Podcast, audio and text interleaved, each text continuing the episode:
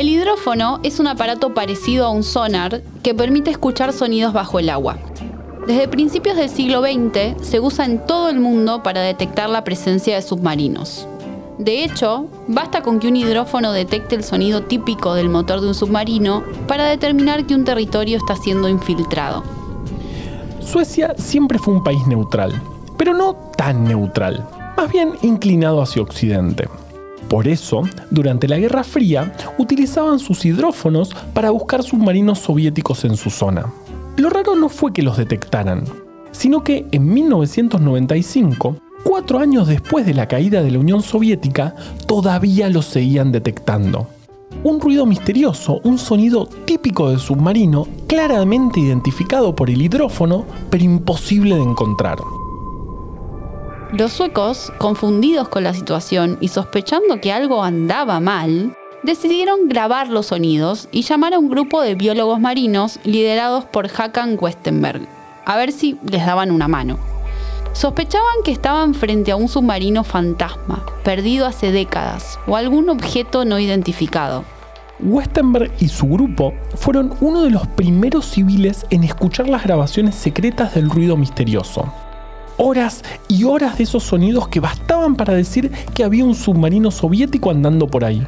Un submarino soviético imposible de encontrar. La explicación llegó cuando empezaron a analizar la migración de los arenques, unos peces normalmente silenciosos que viajaban en grandes cardúmenes. Pero los arenques no son tan silenciosos. Poseen una vejiga natatoria que tiene una apertura en el ano.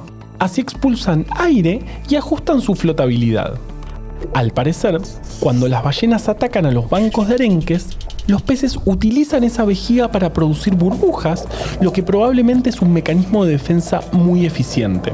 Se llena todo de burbujas y la ballena no ve nada. Westenberg y su equipo temieron lo peor, que habían pasado horas escuchando pedos de peces. Era una buena hipótesis, claro, pero faltaba comprobarla. Entonces llenaron un tanque con arenques y los apretujaron pusieron un hidrófono para registrar los ruidos y dejaron que los peces hicieran lo suyo. Pero los ruidos que recolectaban no coincidían, tenían un perfil correcto, pero la frecuencia era incorrecta. La frecuencia del sonido de las burbujas cambia dependiendo de la profundidad, por lo que debajo del mar debería ser distinta. Cuando los investigadores hicieron las correcciones tomando en cuenta este factor, todo coincidió. Las observaciones de Westenberg tuvieron que permanecer en secreto un tiempo más, pero terminaron siendo publicadas y en 2004 el grupo ganó un premio Ig Nobel con su trabajo titulado Los arenques del Pacífico y del Atlántico producen sonidos rítmicos explosivos.